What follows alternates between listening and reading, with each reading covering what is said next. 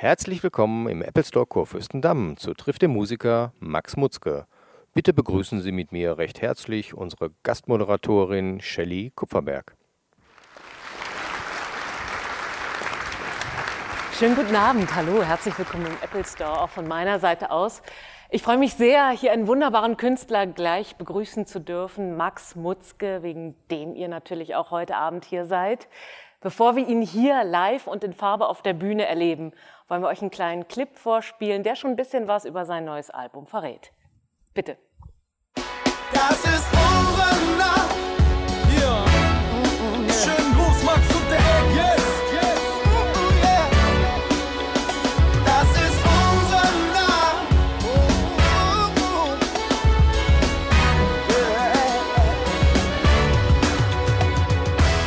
wenn ich so Musik machen kann, wie ich es jetzt mache, dann bin ich glücklich.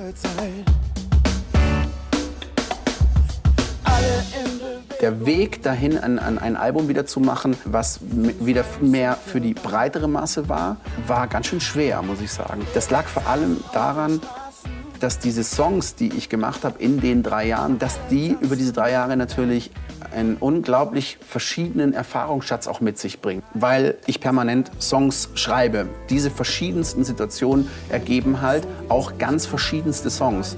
Und auch dadurch, dass ich halt natürlich mit verschiedenen Leuten arbeite, das ist nochmal ein Faktor, was die Songs auch ganz unterschiedlich klingen lässt. Das hat sich alles nur befruchtet, aber gleichzeitig halt keine klare Linie mehr gehabt. Nichts, es tut fast schon weh.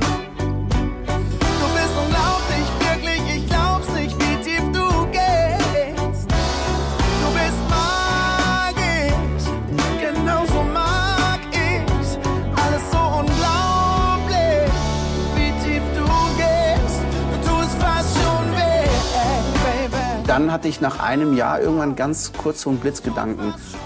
Vielleicht eben ein Album mal zu machen, was ganz weg und losgelö- losgelöst ist von diesem, und deswegen sage ich auch das Wort Mainstream-Gedanken, weil der manchmal sehr schädlich sein kann.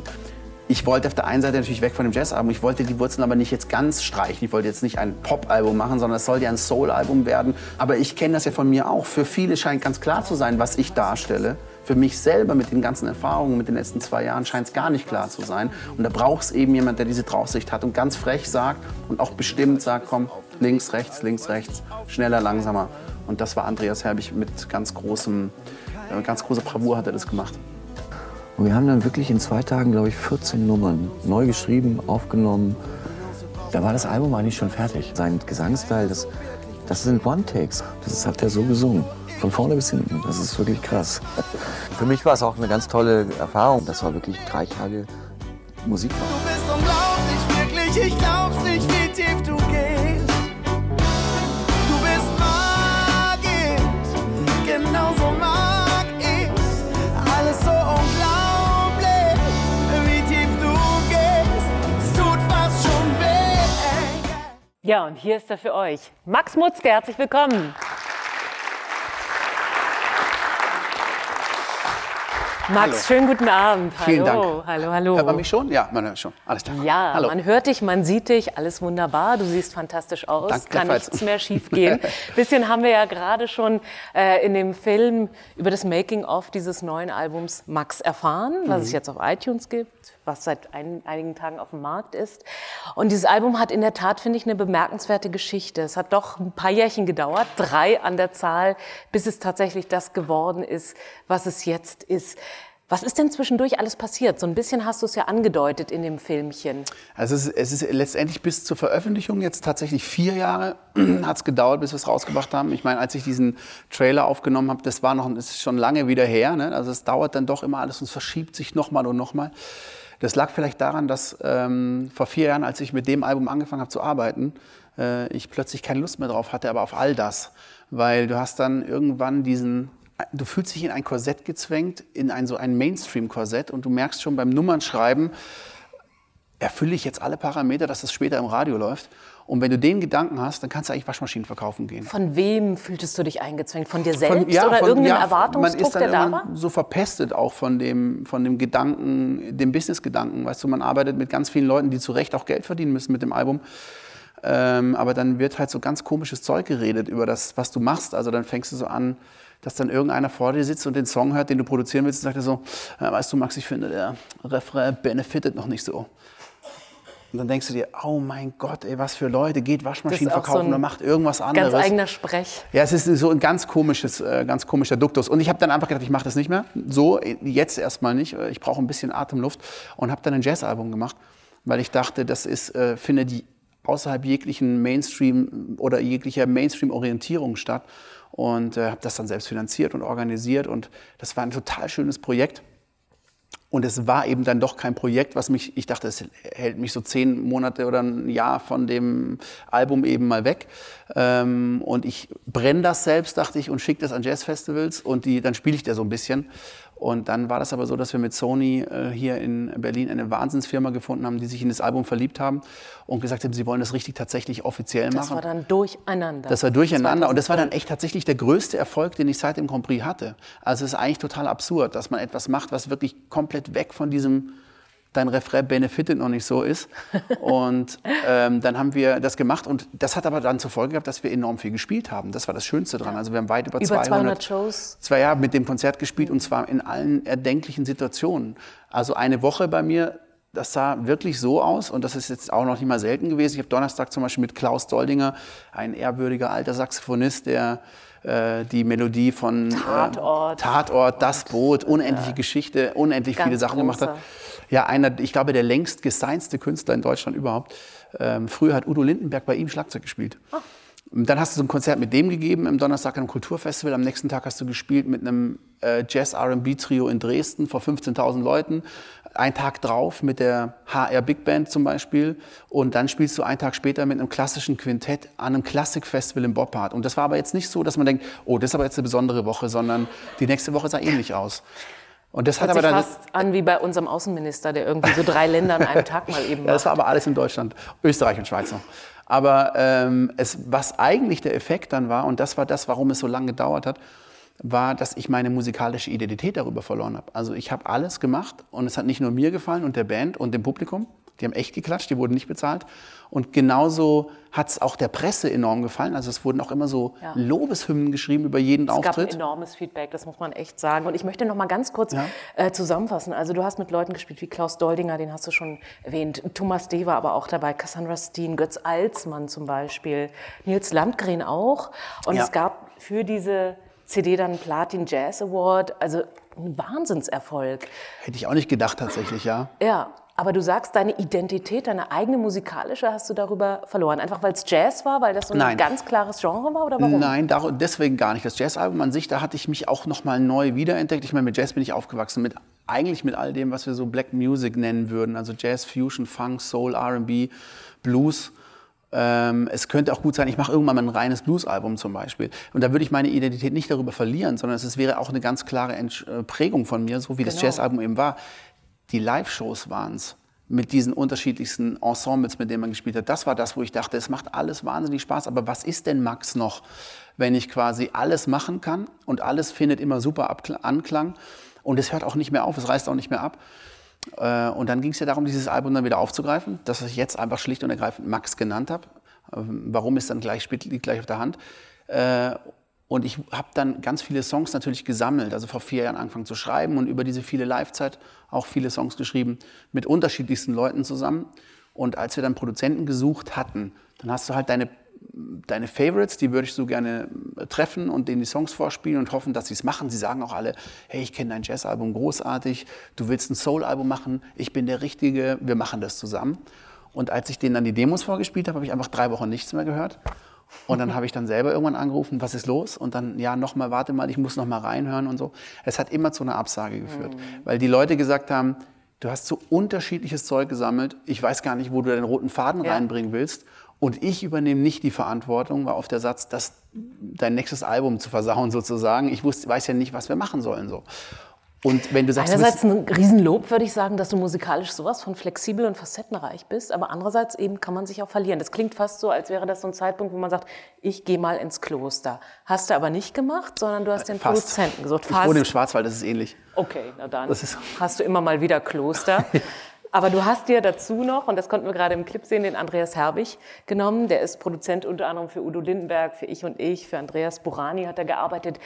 Und ich bin total gespannt, zu hören. Lass uns mal ein bisschen hinter die Kulissen schauen. Was hat er dir geraten? Also wir haben gerade gehört, ja, hier ein bisschen schneller, hier ein bisschen langsamer. Klingt noch nicht nach der Zauberformel. Was kann so jemand? Was so jemand kann, ist einmal in kurzen Worten gefasst, was der Andreas besonders gut kann, ist, dass er etwas von oben betrachtet, aus der Vogelperspektive und das Umfeld schon klar checkt und eigentlich weiß, in welchen Kreisen soll ich stattfinden, wie, wie sieht er mich, das ist das eine. Und er hat nicht, es gibt ja Produzenten, wo du sagst, ah ja, das hört man, wer das gemacht hat, weil man hört, das ist sehr gitarrenlastig, das ist der Produzent oder das hat so sehr viel mit Rhodes und so zu tun, das ist der und der Produzent.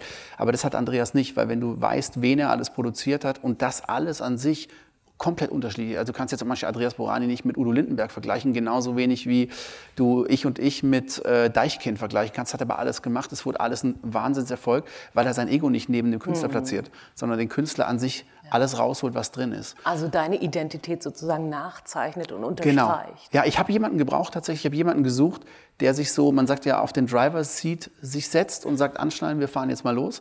Und rechts, links, rechts, links. Ich nehme dich mit, ich weiß schon, wo wir hin müssen. So. Das, hat mir, das hat mir gefehlt. Und ich habe mich mit dem getroffen um mit dem eigentlich zu besprechen, was mein Problem ist. Und er hat aber sofort gesagt, er würde es aber unbedingt machen. Und ich dachte, er will mir nur Tipps geben. Das hat mich eigentlich total von den Socken gehauen, weil ich Andreas Herbig kenne, seit ich in der Öffentlichkeit stehe, den Namen, aber immer mit dem Zusatz, streicht ihr den aus dem Kopf, der ist zu teuer und arbeitet nur mit den ganz Großen. Dachte ich, ja, also komm her. Nein, Quatsch.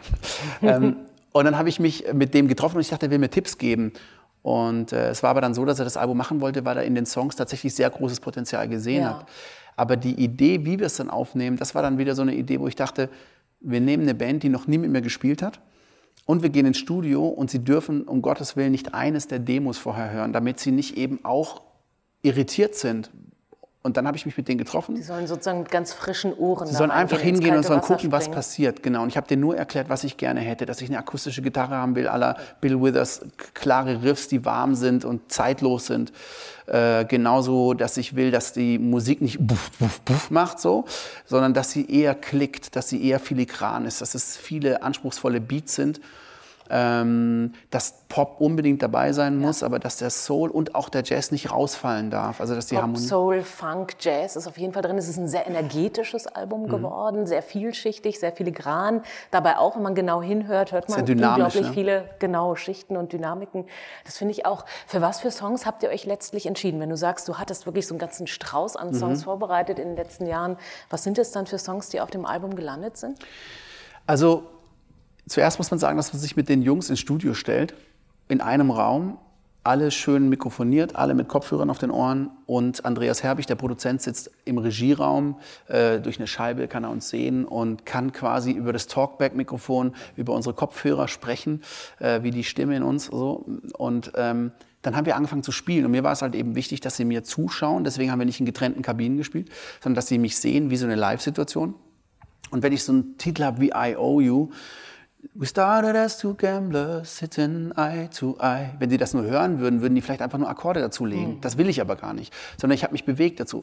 We started as two gamblers. Und die Schultern bewegt und geschnippt. Sitting eye to eye. Und diese Bewegung überträgt sich auf Musiker sofort. Also die sehen das und die fangen sofort das an mitzugrufen, obwohl noch kein Ton steht. Und dann tastet sich aber auch der Rhythmus und alles genau nach dem, wie ich mich bewege. Und in meinem Kopf war ja klar, welche Dynamik der Song hat und welche Intensität, welches Tempo, welche Tonhöhe, welche Melodie, welchen Text, das war ja alles klar. Aber ich wusste nicht, wie wir es umsetzen. Und das hat funktioniert. Wir waren neun Tage in zwei Blocks äh, im Studio und haben wirklich von morgens bis abends jeden einzelnen Song, den ich hatte, einfach gespielt. Und Andreas Herbig hat uns verboten aufzuhören. Also er hat quasi gesagt, nicht nicht aufhören, wenn ich euch was sage. Spielt's einfach rund, spielt's rund. Und dann kamen einfach nur so Instruktionen wie zwei Beats langsamer, es wird zu hektisch, ich glaube, die brauchen ein bisschen mehr Ruhe, die Nummer. Oder ähm, Johannes, das war der Keyboarder, der Pianist, äh, macht den letzten Refrain vor, äh, den letzten Chorus oder den letzten Akkord vor dem Refrain. Äh, reibt den ein bisschen mehr auf, der klingt mir zu poppig, zu gewöhnlich. Und dann hat man das quasi immer weiter so ausgefertigt. Modelliert. Modelliert, Prinzip, komplett, ne? ja. Das klingt fast so. Lass uns mal über einzelne Songs sprechen, weil die sind schon bemerkenswert. Also man muss dazu sagen, manche sind auf Deutsch gesungen, manche auf Englisch. Du switchst ohne Probleme, habe ich das Gefühl. Wie fühlt sich das für dich an beim Singen? Für mich ist es tatsächlich äh, deshalb kein Problem oder ganz normal. Also viele sagen, ob ich mich nicht entscheiden kann, aber ich habe mich schon lange entschieden, einfach entschieden, dass ich beides mache. Ja. Oder dass ich mich nicht entscheiden will. Ähm, und zwar ist es für mich, also zum Beispiel das Wort Love, dieses A, das hast du halt nur im Englischen oder vielleicht noch im Thüring, in Thüringen oder so oder im Schwabenland. da hat man das auch noch bei uns. Im Schwarzwald hat man auch so komische Sachen. Aber sonst, wenn du Hochdeutsch singst, was ich ja mache und nicht Mundart, dann hast du dieses A schon nicht. Und du merkst, viele deutsche Künstler sagen ja ganz oft Baby. Also kommt der ganz oft mal reingerufen. Ne? Und das Baby ist auch etwas, singt was sich singt sich super, ja, ne? sexy und ist, Klar. klingt gut. Und ähm, das heißt, auf Englisch klinge ich anders automatisch, weil ich die Stra Sprache bildet sich ja woanders im Körper, als die deutsche Sprache das tut. Und es ist, äh, du denkst und träumst und äh, ähm, empfindest Deutsch, also als Muttersprachler, aber ich bin mit englischer Musik enorm aufgewachsen. Ich habe fast gar keine deutsche Musik, außer Matthias Reim, glaube ich, gehört. Ähm, und deshalb habe ich eigentlich einen enormen Bezug zu englischer Musik. Also wenn ich so Kinderaufnahmen sehe, wo ich so vor mir hin- her singe, ist es immer Nonsens-Englisch. Ist es jetzt auch noch oft, die Leute merken es noch nicht. Das heißt, Max, du schreibst deine Songs dann auch gleich auf Englisch oder übersetzt du sie? Nee, ich singe vor mir her, so wie das ganz viele hoffentlich machen. Und es ist dann so ein Effekt, wie als würdest du Radio hören und du sagst, äh, warte mal ganz kurz, ich muss mal hier lauter drehen, das ist ja total geil, was da passiert gerade oder so. Und so passiert das in mir drin. Also ich singe vor mir her und, und plötzlich rutscht mir was raus mit einer Melodie und auch von der Phonetik her, das muss ja noch kein Text haben, es kann ja wie gesagt Nonsens sein, wo ich finde, wow, das passt enorm gut und es klingt total gut. Und dann nehme ich das in Zukunft auf meinem iPhone auf und ähm, dann habe ich meine ganzen Sprachmemos und die höre ich mir dann, dann, wenn ich die Muße habe, an. Und da höre ich schon, was für eine Sprache das ist. Also es kann zum Beispiel singen, ich singe So don't like to do what. Dann hörst du schon, irgendwie ist es Englisch. Okay. Oder du singst, du und ich, wir haben gesehen, was du da hast. Und du. Ist auch kein Text, aber es ist Deutsch. Und ich habe noch nie eine Sprache danach geändert. Also ich habe immer schon diesen Flow Das beibehalten. für dich einfach dann auch Es ist dann klar. Punkt, Und es ist auch klar, was die Story ist. Obwohl ich beim Singen gar nicht drüber nachgedacht habe. Dann lass uns mal kurz über eine Story sprechen. Unsere Nacht zum Beispiel. Ein Titel, den ich ganz faszinierend fand auf dem Album, featuring Echo Fresh. Also da hattest auch äh, hier und da mal einen Gast. Ähm, was ist das für ein Song? Wo ist der entstanden? Wie wurde der Also der Ursprung, ja, der Ursprung, äh, unsere Nacht ist, liegt länger zurück. Wir haben das aber nochmal gedreht, weil die Aufnahmen ja jetzt erst stattfanden. Ursprünglich habe ich mir den, den Song geschrieben mit Justin Bike zusammen, aus dem Grund, weil ich diesen arabischen Frühling, als er ganz am Anfang stand, sehr romantisch fand und sehr schön. So, weißt du, dass da Ja, da hatten wir alle große Hoffnung. hatten wir große Hoffnung und dachten, krass, was wir in Europa im 18. Jahrhundert ähm, in Frankreich mit blutigsten Revolutionen erlebt haben, dass wir eine Demokratie einführen, äh, funktioniert da, dass da Leute auf den Plätzen stehen und singen und tanzen und die äh, Patriarchen oder wer auch immer die Machthaber gehen zur Seite und sagen, okay, es ist eine neue Zeit, wir können uns hier nicht gegen wehren. Das war ja, es ist natürlich total blutig geworden, schrecklich und wäre zynisch jetzt darüber zu singen, als wäre das schön gewesen. Der Anfang war vielleicht hoffnungsvoll, aber die Hoffnung wurde ja fast auf allen, in allen Ländern zerschlagen, auf brutalste Weise. Und dennoch habt ihr euch entschlossen, diesen Song mit draufzunehmen auf die CD. Das finde ich toll. Ich finde ihn auch sehr stark. Aber wir haben natürlich dann das Thema auch ein bisschen gedreht, weil ich dachte mir, schau mal, ähm, wir können darüber nicht singen, weil das, ist, das klingt zynisch. Ja. Also habe ich den Text nochmal umgeschrieben. Auch, und dann in dem Fall dann auch Echo geholt, weil ich dachte, weißt du was, wir, wir geben eine Antwort darauf. Und es muss nicht mal Syrien sein oder so. Es kann auch die Schweiz, Österreich, Frankreich, Russland, äh, muss man nur das Thema Homo-Ehe oder Homosexualität ansprechen. Äh, wir sehen, dass in allen Ländern jetzt gerade heute frisch in Dänemark wieder eine Wahl rauskam, wo man das jeder Fünfte äh, ziemlich rechts wählt. Und wir in Deutschland auch vor einem Problem stehen, wo immer mehr zu wachsen scheint. Gerade ist es wieder ein bisschen abgeebbt. Und die Antwort darauf, das haben wir in den Song gepackt. Also Unsere Nacht ist ein Appell an eine, ein, ein buntes Deutschland. Und da war es äh, super, mit Echo zu arbeiten. Jemand, der mit Migrationshintergrund in Deutschland sich durchgesetzt hat und sehr ein respektvoller Mensch ist, ähm, der äh, nochmal einen anderen Duktus hat, anderes, andere Zielgruppe anspricht und, und eben sagt, hey, wir sind alle für ein buntes Deutschland. Sind es auch Stories, die du auf der Bühne dann erzählst? Es sind genau solche Geschichten, die ich erzähle. Äh, Ich kann dann auch immer anfügen, dass mich das immer schon interessiert. Also einmal ganz, äh, ganz logisch, ich bin seit vielen Jahren, äh, daher kommt auch der Titel Schwarz auf Weiß damals. Äh, Der ist für die Frau geschrieben, mit der ich zusammen bin und sie ist aus Afrika und wir haben eine süße, bunte Familie. Also zusammen viele kleine, bunte, wuselige Kinder. Und für mich ist es enorm wichtig natürlich, sich nicht irgendwann so als äh, unerwünschte Randgruppe zu, zu fühlen in Deutschland, weil wir eben, weil vielleicht zu wenige sich der Verantwortung bewusst sind, ist für mich ganz komisch. Für mich ist Wählen gehen eine ganz Selbstverständlichkeit. Also ich kann es immer, ich bin auch auf Freunde sauer, ich habe zum Glück wenige davon, die sagen, ach so, ich war nicht wählen, ich war im Schwimmbad oder so. Ja. Dann denke ich mir, oh krass, das ist echt Geht krass. nicht. Das Nimm geht deine nicht. Verantwortung wahr. Ja, nimm das wahr so. Sei froh, dass du in einer Demokratie lebst. Ja, äh, ja, da dich. gibt es ganz viele Dinge, die, wo man sich einfach engagieren kann. Das ist genau mit Zivilcourage. Es geht ja überall los. Wie gehst du mit Leuten um? Wie denkst du? Was sprichst du? Wie engagierst du dich vielleicht sogar noch so privat? Äh, Und da ähm, erzähle ich auch immer gerne die Geschichte, dass wir als protestantische Familie so die einzigen Protestanten waren in dem Im Schwarzwald. äh, Südstaaten, Schwarzwald in Süddeutschland. Und nee, es war ein tolles Dorf. Es war wirklich ein mega, mega Dorf. Und trotzdem, weil wir eben die einzigen Protestanten waren, gab es dann doch so eine Szene, das ist ein Beispiel, wir haben eine Kirche im Dorf, wie das jedes Dorf da unten hat. Die Kirche ist fast so groß wie der Rest des Dorfs. Das ist echt unglaublich. Unglaublich, vor allem, wenn, als sie gebaut wurde, standen sechs Häuser drum und es passen aber 500 Leute rein. Das ist Wahnsinn. Ja. Und du wolltest dann im Sommer, gehst du da als Kind rein und zwar nachmittags, weil die auf war und dann konntest du rein und dann war das Klima toll und es war kühl und es war niemand da und du konntest da rumrennen und rumschreien und die Akustik war tierisch und so. Und da haben Freunde gesagt, ey, du darfst hier nicht rein. Mit denen saßt du aber gerade fünf Stunden auf dem Spielplatz und hast Fangen gespielt oder das so. sind oder Erfahrungen, die sich einschreiben. ja, dann ne? sagen so die, warum darf ich hier nicht rein? Warum bin ich ja, weil anders? du nicht, weil du nicht, du bist anders, du, du gehörst nicht dazu. Und dann habe ich gedacht, boah, ich war immer stärker als die, deswegen bin ich dann doch noch irgendwie reingekommen. Gewalt setzt sich dann doch mal nicht, durch. Wie du das gemacht hast, okay. Aber nee, letztendlich äh, ist es ein ganz komisches und eigentlich sehr ekelhaftes Mhm. Gefühl gewesen, gerade auch im Nachhinein. Also wenn man denkt, ich will dann nie mehr, will ich ausgeschlossen sein, ich will aber auch niemanden so ausschließen, wie ich mich da gefühlt habe. Ich fühl, es fühlt sich ekelhaft an, es fühlt sich schlecht an, es fühlt sich respektlos an und absolut unnötig. Das ist halt das. es Genau, fühlt sich genau. absolut unnötig an. Ja. Und deswegen ist dieses Thema Ausgrenzung ein Thema meines Lebens. Mein Vater ist Arzt. Für uns war das absolut normal, dass am Wochenende zu jeder Tagesnachtszeit Leute kamen, die sich verletzt hatten auf dem Bauernhof. Die, mein Vater ist Gynäkologe, der ist natürlich trotzdem ein Allgemeinmediziner, hat auch Erste Hilfe geleistet, genauso wie eben aber auch so Beschwerden äh, ähm, gelindert und, und die Leute hat super umsorgt. Und ganz egal, welchen sozialen oder welchen schulischen Grad oder welchen finanziellen Möglichkeiten sie Das hat heißt, oder das welche hast ethnische so Herkunft. richtig mitbekommen. Ja, das war so ganz normal. Und es ist eine Selbstverständlichkeit. Ja, es ist ein Selbstverständnis. Ja, und deswegen ist dies, äh, dies, unsere Nacht ist ein Schwerpunkt für mich auf dem Album und in meinem Leben. Und das Ding heißt ebenso wie du. Das heißt, letztlich steckst du da voll und ganz drin. Das ist äh, meistens, sollte es zumindest so Mhm. sein, finde ich, wenn ein Künstler Kunst produziert. Aber es sagt ja dennoch was über Identität irgendwo aus. Ja, also nach diesem ganzen Hin und Her und dieser Identitätskrise, das ging ja schon in so eine Art äh, existenzielle Angst. Also ich habe mir gedacht, hey, das kann doch nicht sein, dass ich zwei Jahre lang so Vollgas spiele und überall bin und das Jazzalbum, was ja nicht erfolgreich werden sollte, dann so erfolgreich ist und dann kommst du nicht mehr weiter plötzlich von einem Moment auf den anderen. Da hast du wirklich Schiss, weil das dauerte jetzt nicht drei Wochen oder so, das dauerte einfach ein Jahr, ein ganzes Jahr, wo mir ein Produzent nach dem anderen abgesagt hat, weil jeder braucht für sich einfach mal fünf, sechs Wochen Entscheidungszeit. Die hast du am Anfang auch, aber wenn der fünfte halt eben absagt, dann ist ein halbes Jahr rum.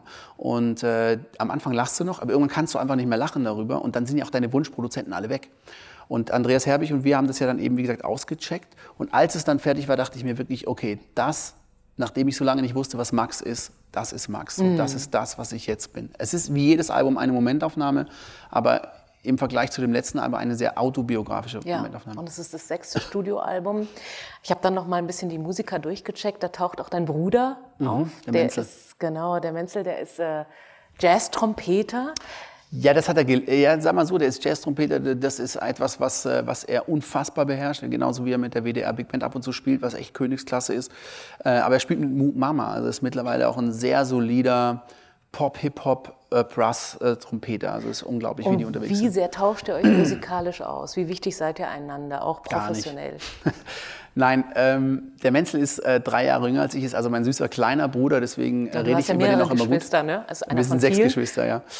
Und ähm, alles Trompeter natürlich. Nein, Klar. nur er. Und ähm, der Menzel ist aber ein unfassbarer Musiker, das muss man echt sagen. Also wer ihn hört, es gibt ein Live-Album von uns, das heißt Max Mutzke featuring Monopunk Live und da ist er auch drauf auf einem Song Me and Mrs. Jones in München und das bläst einen weg und man hört es, wenn wir zusammen auf der Bühne stehen.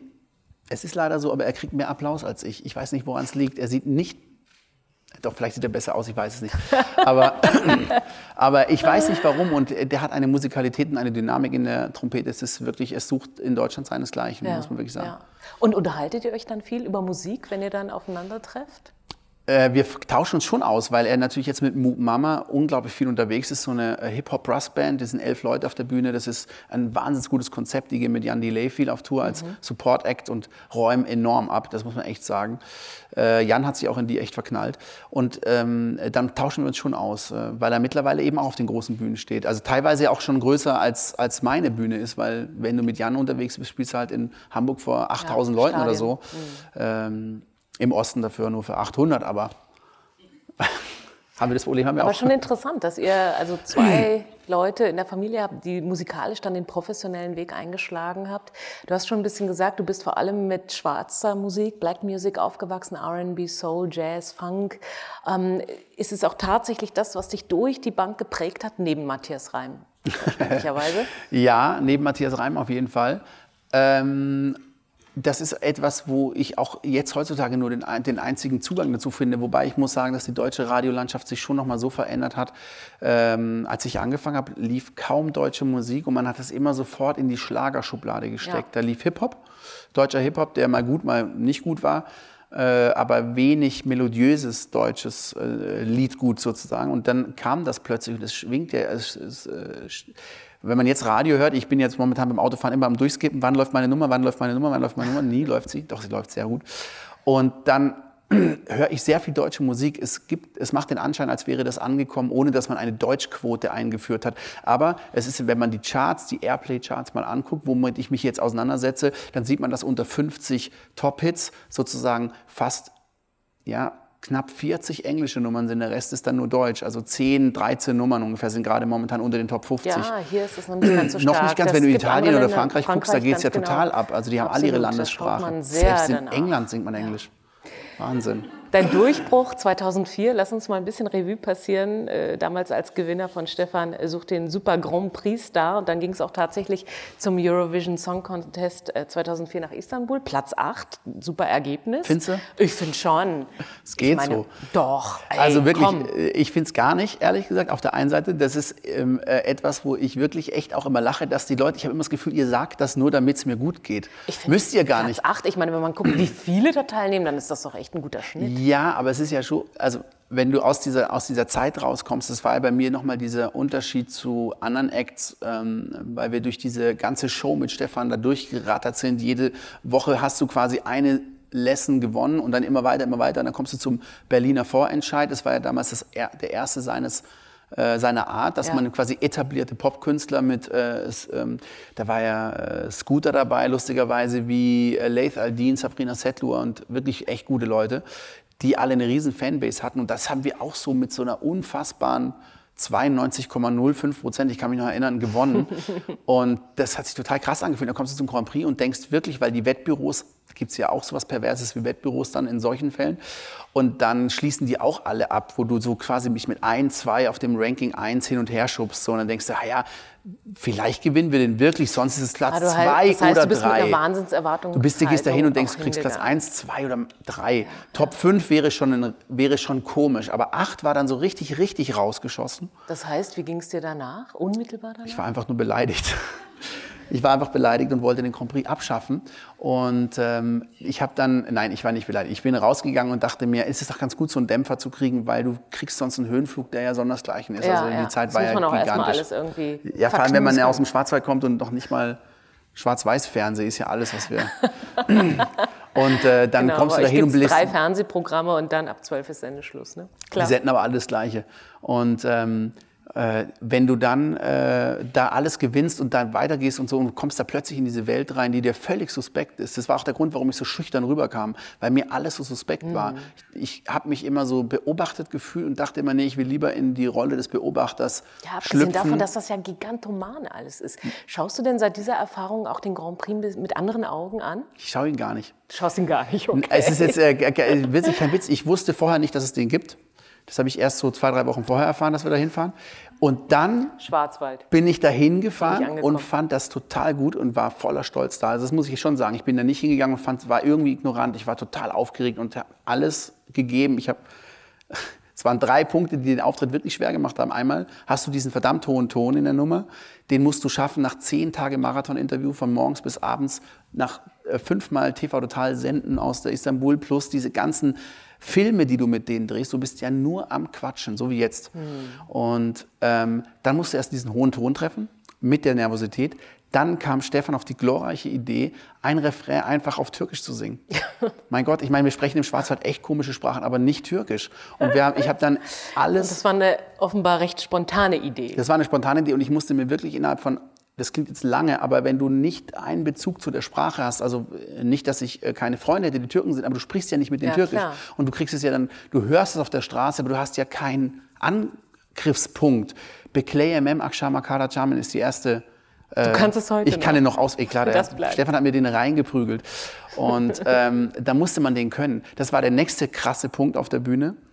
Also der hohe Ton, dieses türkisch Singen. Und der dritte schwere Punkt, das war eigentlich das Schlimmste, war, dass Stefan sich kurz vorher entschieden hat, auch mit auf die Bühne zu kommen. Und der saß so in Ohrfeigenweite hinter mir. und Wer gibt hier wem die Ohrfeige? fragt und man, das war wirklich so ein, ein Horrorauftritt. Ich habe ihn trotzdem total gerne gemacht, es hat mega Spaß gemacht. Ich habe mir den Grand Prix nicht ein einziges Mal danach angeschaut. Seid Das ist einfach die Veranstaltung, wo ich mich nicht sehe. Ich habe ihn auch immer abgewählt, wenn ich gefragt wurde, ob ich nochmal mitgehen will. Ja, das habe ich immer ja. gesagt, nein. Es ist, dauert lang genug, den Stempel loszukriegen. Also ich habe zum Glück den Stempel nicht. Ich bin jetzt nicht der Grand Prix-Fredel. Nee, das glaube ich auch nicht. Das hast du nicht mehr. Aber es dauert, es wird doch, es ist ein Thema, was ich auch verstehe, weil es eben der Anfang meiner Karriere ist. Aber so viel Segen, wie so ein Riesenstart hat, so viel Fluch bringt er auch mit. Das muss man schon sehen. Also du bist auf, Stefan hat zum Glück und viele andere gesagt, gewöhn dich bitte nicht an diese fetten Hotels und wirklich an so Sachen wie mit dem Hubschrauber irgendwo hinfliegen und so. Das ist komplett. Das ist der Ausnahmezustand. Das ist der absolute Ausnahmezustand. Und das dann glauben wir dir sofort für uns. dachte ich mir, solange der Hubschrauber kommt, ist es mir egal. Max, seid ihr noch in Kontakt, Stefan Raab? Ja, und du? sehr, klar. Ja? Also wir sind tatsächlich äh, sehr viel mehr befreundet, als dass wir geschäftlich noch äh, miteinander zu tun haben, wobei wir es auch machen. Also wir haben jetzt gerade eine Filmmusik gemacht für diesen Cornelia Funke-Film, die Anke Engelke Pastewka gemacht haben. Ähm, oder äh, dass man TV Total besucht, so mit so einer, ganz klar, ich schreibe dem eine SMS, ob ich kommen darf und dann kommt nach drei Minuten, klar, sagt er, sagt wann. Und äh, dann kann ich mir das Datum sogar aussuchen. Also es ist wirklich, wo andere, es ist wirklich so, hey, können wir auch irgendwann mal zu TV Total, habe ich halt tatsächlich so einen Bezug, dass es geht. Es ist für mich auch schön, ich, Stefan ist ein super Typ. Also wenn man den mal kennenlernt, dann, ist, dann merkt man schon, dass der äh, ein super Typ ist auf jeden Fall. Sowas wie ein Mentor für dich, würdest du sagen? Also kann, ich kann ihn schon zumindest fragen, wenn es irgendwelche Fragen gäbe. Aber mittlerweile ähm, kann ich viel selbst entscheiden. Habe natürlich auch ein ganz anderes Team jetzt mit Sony und Ja. Wanderlust Entertainment. Da hat man auch Leute, die einfach äh, da mindestens genauso kompetent sind. Aber es doch durchaus, klar, durchaus ab und zu kann man schon fragen, hey, ich würde gerne das machen, was hältst du davon? Findest du es gut? Also ein Album von Max geht an Stefan Raab. Ja, auf jeden Fall. Wenn er es nicht, ne, er soll es sich kaufen. Eigentlich sage ich, der soll es kaufen. Er soll es kaufen, er kann es leisten, wir können es uns auch leisten. Es lohnt sich, es ist wunderbar, es ist abwechslungsreich, dynamisch, wie wir schon sagten, auf Deutsch und Englisch, sehr energetisch und man kommt wirklich gut drauf bei dieser Musik von Max Mutzke. Herzlichen Vielen Dank. Dank.